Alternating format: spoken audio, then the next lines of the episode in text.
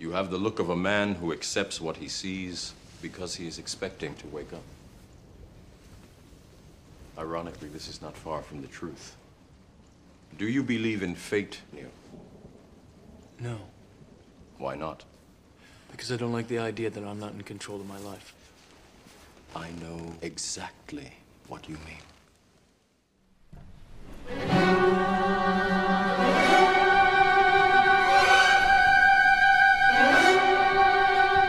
¿Ha tenido la sensación de que lo que le sucede es como un sueño?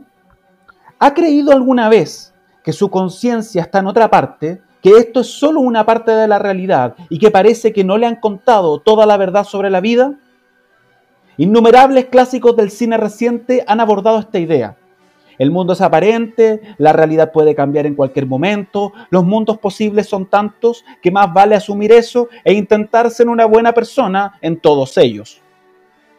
Este tremendo clásico del género dramático, escrito por Pedro Calderón de la Barca, ha logrado trascender épocas, instalando una reflexión que no es nueva, pero que resulta vital reformular a medida que pasan los siglos. ¿Qué es la vida? Un frenesí. ¿Qué es la vida? Una ilusión, una sombra, una ficción. Que el mayor bien es pequeño, que toda la vida es sueño y que los sueños, sueños son. Mi nombre es el que mis padres me pusieron y esto es Desocupado Lector, un podcast lleno de referencias ficticio realistas que en todo o en nada pueden tener validez en la realidad. En esta oportunidad, la vida es sueño.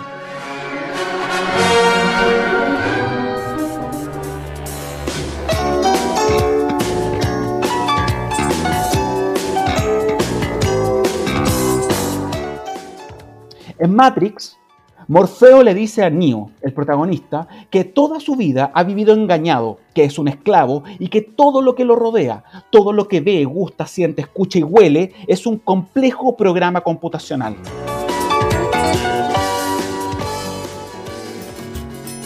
Anoche soñé contigo y no estaba durmiendo. Matrix es una película que ciertamente marcó una nueva etapa en el cine, sin embargo su trama no es nueva. En el Eclesiastés, uno de los tantos libros que componen el Antiguo Testamento, la reflexión principal de Coelet es que no hay nada nuevo bajo el sol. Coelet, hace ya más de 2300 años, planteaba la duda sobre lo real, lo aparente y lo fugaz de las cosas.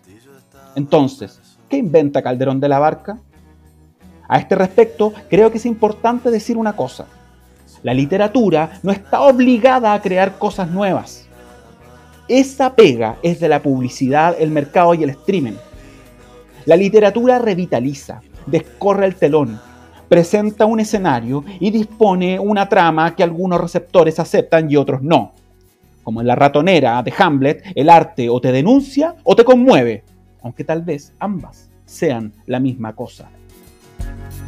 ¿Qué hacer con tanta angustia? Por cosas no resueltas. Con toda esta energía. La vida sueño comienza con la aparición de Rosaura y Clarín. Ella viene vestida de hombre, porque ya en 1635 se sabía que si una mujer quería levantar la voz, recobrar su honor, hacer un largo viaje y hacerse respetar, pareciera que la única forma de hacerlo es haciéndose pasar por hombre. He aquí que cuando se encuentran con Segismundo, un hombre salvaje, atrapado con cadenas en una torre abandonada y que llora por el destino que le ha tocado, lo escuchan en secreto. Les conmueven sus quejas. Segismundo plantea también una duda existencial. ¿Qué delito cometí contra vosotros naciendo? Aunque si nací ya entiendo qué delito he cometido. Bastante causa ha tenido vuestra justicia y rigor, pues el delito mayor del hombre es haber nacido. Mis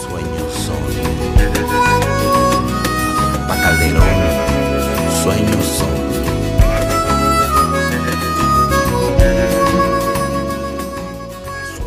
Segismundo llora, pues no sabe por qué está encadenado, pero sabe que es un ser humano y eso es ya bastante delito.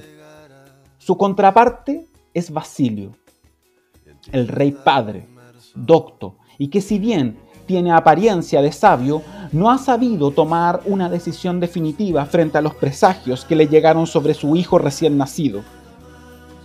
Por eso la encierra, pero le ofrece educación. Quiere deshacerse de él, pero al mismo tiempo parece que no quiere. Qué lindo que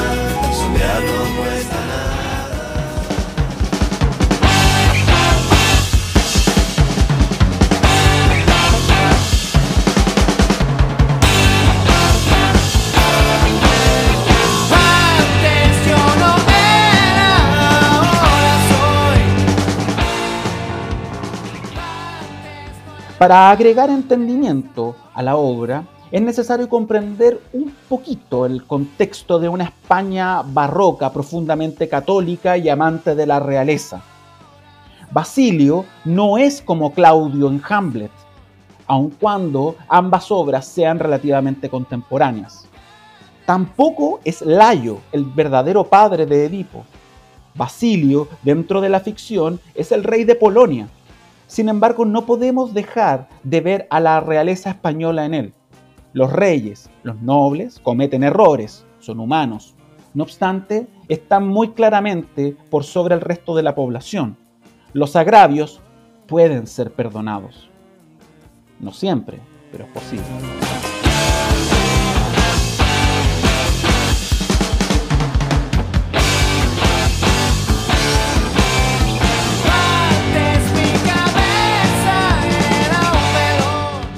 ¿Por qué menciono esto?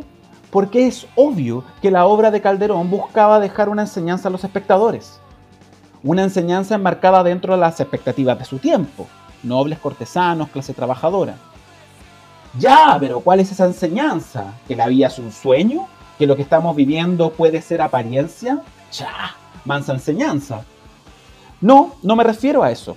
Si usted busca algún análisis sobre esta obra en internet, uno de los más clásicos tiene que ver con la evolución de Segismundo, quien pasa de ser poco más que una bestia a convertirse en un ser humano noble, prudente y magnánimo. Ay, qué bonito. Entonces Calderón de la Barca creía que si nos quedábamos dormidos, mejorábamos como especie. Tampoco quiero decir eso. La enseñanza tiene que ver con que la naturaleza humana puede controlarse, puede educarse, puede engrandecerse.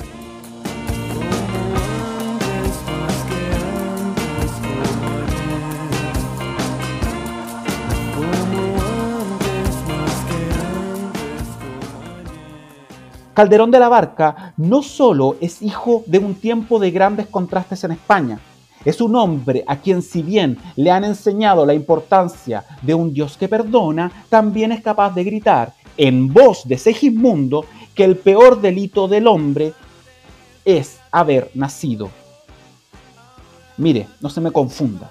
Eso también aparece en el Antiguo Testamento. Jeremías, Job y otros personajes hacen preguntas tanto más terribles que las de Segismundo. En esta época, la duda existencial sobre la importancia del ser humano comienza a incrustarse profundamente.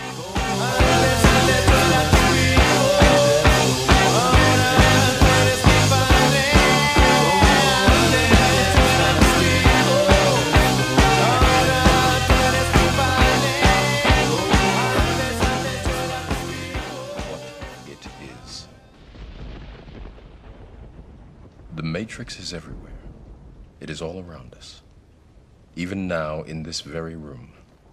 You can see it when you look out your window or when you turn on your television. You can feel it when you go to work, when you go to church, when you pay your taxes. It is the world that has been pulled over your eyes to blind you from the truth. What truth?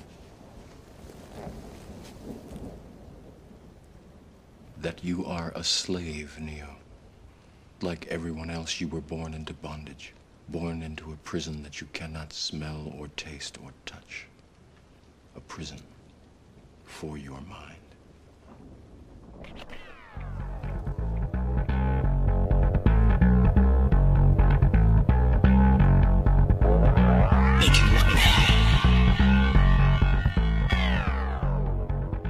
En el siglo XX y después de las guerras mundiales, aparece un desencanto cada vez más exacerbado sobre nuestra importancia en el planeta Tierra.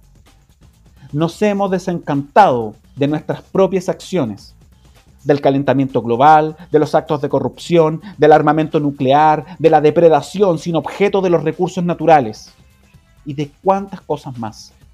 Nuestra época no cree en la especie humana. Y si alguien cree, lo hace pensando que los problemas se pueden arreglar trabajando todos juntos. O tal vez para no perder la última luz de esperanza en un mundo completamente absurdo.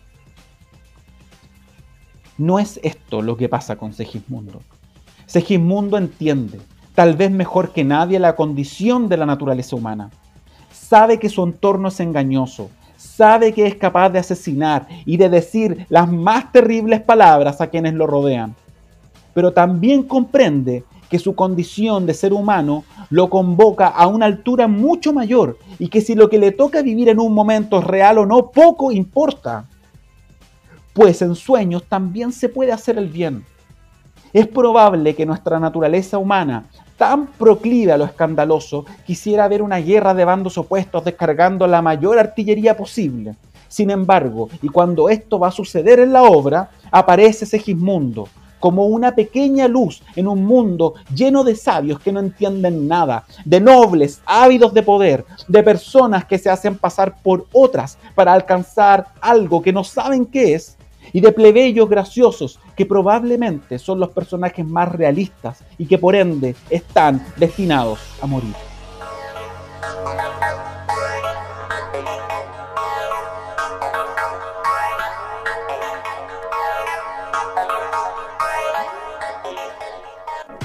Es verdad, pues reprimamos esta fiera condición, esta furia, esta ambición.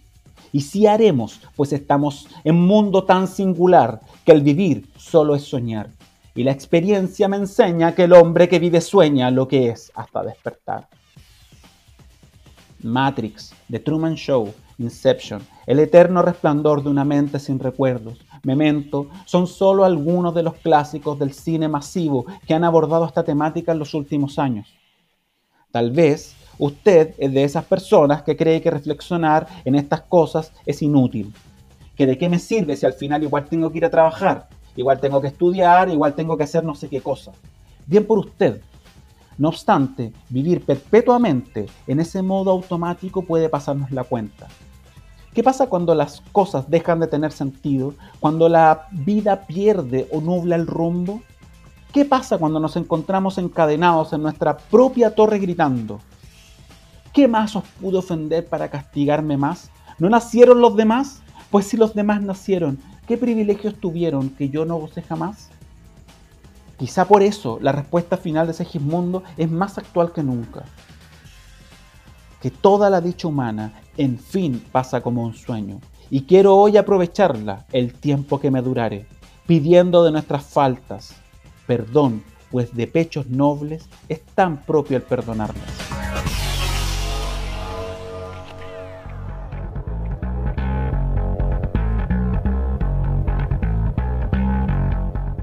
Esperamos que este podcast haya sido de su agrado. Si no ha leído la obra, le invitamos a leerla.